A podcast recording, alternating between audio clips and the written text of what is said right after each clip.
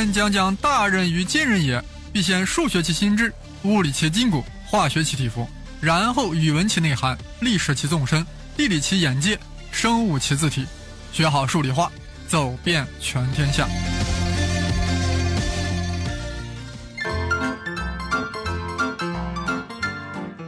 大家好，我是生粒子老师。眼看就要过年了，我又把皮老师请来，给我们讲讲2018年高考数学的大趋势、大走向、大棋局。闲话少说，皮老师直接切入。省考数理化的各位听友好，应申老师的邀请，我皮哥又来了。这回我来是要给大家谈一谈2018年高考数学大趋势、大走向。下面皮哥就带大家一起来看一下，从二零一三年到二零一七年我们的高考的一个变化趋势，然后来预测一下二零一八年我们又该如何去准备和复习高考。为什么我们要从二零一三年开始呢？因为从二零一三年才是新课标从一套卷变成两套卷的一个分界点，从那儿开始以后，全国有了全国一和全国二。到了二零一六年啊，全国从两套卷又变成了三套卷，有了全国一。全国二和全国三，我们当然也俗称它为甲乙丙卷。下面我先说一下甲乙丙三套卷的一个区别。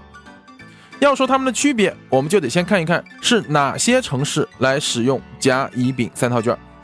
对于甲卷是一套比较成熟的卷子，它使用的地区主要是我们我国的东北、西北这些主要城市。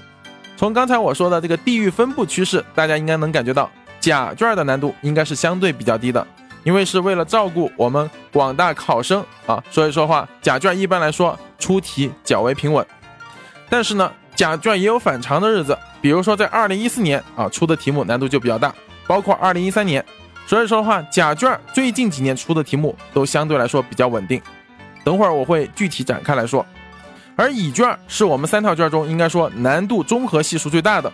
因为它主要使用的城市是我们的我国中部地区和东部地区，啊，从它的使用城市来讲，都是属于教育比较强的省市，包括一些自主命题中难度特别大的省市。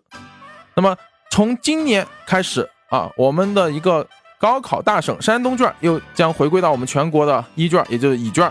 所以说这个时候这个乙卷的难度可能会再加强一些。大家应该听说过啊，山东山东卷。在过去，经常啊会出现极高分的这个现象。当年全国还在统一的时候啊，统一一套卷的时候，我们的山东卷啊就遥遥领先于很多其他省市。所以说，为了能够平衡这样一个事情，我们可能在全国一卷的难度上会加大一些。而丙卷是最难预测的，因为它现在截止到今天只出了两套，一个是二零一六年的全国丙卷和二零一七年全国丙卷。丙卷是一个稍微比较反常的一套卷，说它难度大吧，它确实也不算太大，但说它小绝对不小。丙卷使用的城市啊比较少，主要是我们的四个城市：广西、四川、云南和贵州。好，从这四个城市来讲的话，我们应该能感觉到，他们相对来说啊教育都比较弱，除了四川比较强之外，剩下几个都比较弱。但是丙卷考的并不简单，丙卷之所以这样，很可能是因为最近。才出了两套题，那么它的难度把控可能还不到位。那么接下来它的走势应该是往我们甲卷这个难度上去靠。所以说考这三套卷的小伙伴们，你们自己注意了。从这几年的考试的情况来讲，甲卷应该是维持它的这个本身难度，乙卷应该会提升一定难度，而丙卷应该会降低一定难度。好，这是三套卷在使用的上面，大家要明白它可能对大家造成的一个影响。下面我再说一下啊，文理科的一个基本差异。高考数学为啥要分文理呢？好，大家应该听到一个消息，将在我们不久的未来，文理分科将会取消，高考数学将一统天下啊。应该说，高考数学文理将什么同一套卷，对吧？那么文理一旦同一套卷之后，那么意味着什么？文科难度变大，理科难度变小，他们是一个什么往中间走的一个过程。所以说，文科现在的难度啊，应该说它。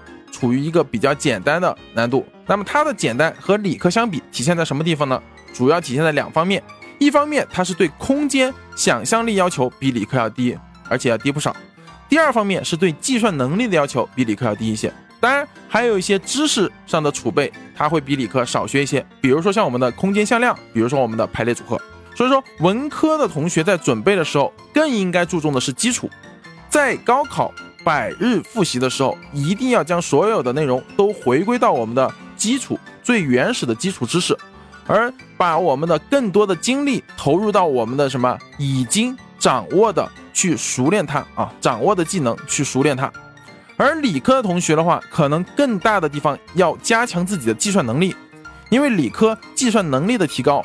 不仅仅意味着你数学成绩提高，同时也意味着什么？我们的理综成绩可能也有所回升。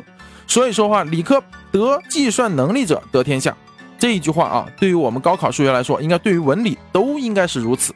计算能力的要求是我们高考中要求最多的一项能力，因为几乎所有题目啊，大部分百分之九十题目它都和计算是息息相关的。这就是我们高考数学它的一个基本差异。好了，那么高考数学的大的趋势，刚才说了一下，我们最后来看一下，从二零一三到二零一七这三年来说，高考的大趋势，刚才我们稍微做了一个简短的分析，下面我们来细致来说一下，二零一三到二零一七这五年高考它的一个大体走向，我们来看一下这个时间节点，二零一三年到二零一四年是属于全国卷从一套变两套的时间，二零一三变成两套。这一年，我们可以每个位同学都可以去看一下全国一卷和全国二卷，你会发现这一年的题目比较难。为什么呢？每一个转折点它都可能存在一个突变，因为出现这个转折点的时候，谁也不知道下一刻可能会出现什么。因此，对于这种年份的时候，大家一定要做好心理准备，有可能题目会比较难。比如说二零一三年两套卷都比较难。而接下来的走势，我们也能看到全国卷它的一个变化。全国一卷在逐渐不断的稳步的怎么样变难啊？全国一卷应该说是逐年要么稳定这个难度，要么就更拔高一点，也就是它是一个单调不减的难度。而全国二卷在一三和一四这两年啊，它考的相对来说比较难，但是到了一五之后，它慢慢的难度就开始往回降了。我举一个例子。二零一五年的导数亚洲题，其实在二零一三年深圳的一个模拟题里面就已经出现过了。换句话说，这个题可以近似约等于一个什么原题？考过了原题，出现高考题中啊，这就属于一个难度降低的一个表现。到了二零一六年啊，同样的全国二卷，它出现的一些题目啊更加基础了，有些题目啊也是我们在其他一些资料里面都能见到的。所以说的话，二零一六年的全国二卷依旧是。难度在不断减，到了二零一七，其实难度应该减到了一个更低的地方。但是注意了，难度低不代表能考得高，它代表的含义是，你如果把基础掌握好了，拿一个看得过去的分数是容易的。但是你想拿到高分，拿到一百四或者一百四、一百四十五以上，都是相当有难度的。那么对于这样的问题，它主要是因为全国卷在出题的时候设置的比较好。它在一些题目的设置上会给大家造成一定的困扰，这个时候大家一定要回归到我刚才说的啊基础上去。比如说全国二卷去年就理科就考了一个什么二项分布的方差，如果你不知道这个公式，那么你现场去推可能很难，但是你知道也就是几秒钟的事情，而这个公式就是我们教材中给出的明确给出的公式。那么大家想想，你知道和不知道。它不仅仅是五分的关系，它也不仅仅是一千人、两千人的关系，它最重要的是整个考场心态的关系，因为这是填空题的第一题。好了，所以说全国二卷大家一定要回归到我刚刚讲的基础，冷门的知识点一定要全部复习到位，只要考纲中出现的都要复习。所以说最后一百天对于全国二的同学来说，你们一定要将所有的精力都回归到我们的教材本身。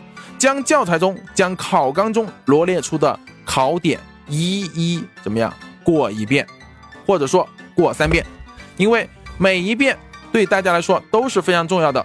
所以，对于全国二卷的同学来说，一定要将我们的所有的聚焦点回归到我们的教材，因为我们的考试最终在二卷上体现出的都是对教材的深挖。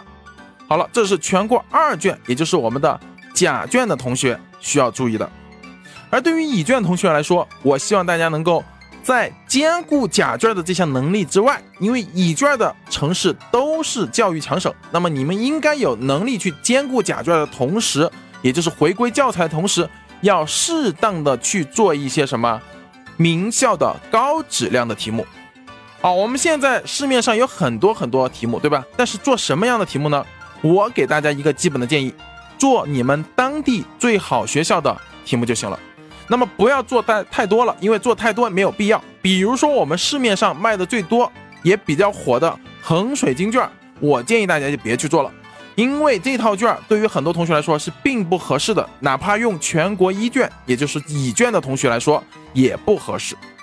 那么把这些问题解决到之后，因为名校在出题的时候，他们是经过了精挑细选，将很多问题老师层面，然后。整个教研组层面都会将题目做一遍之后，从里面优中选优得出来的题目，这是名校对高考趋势的一个预测。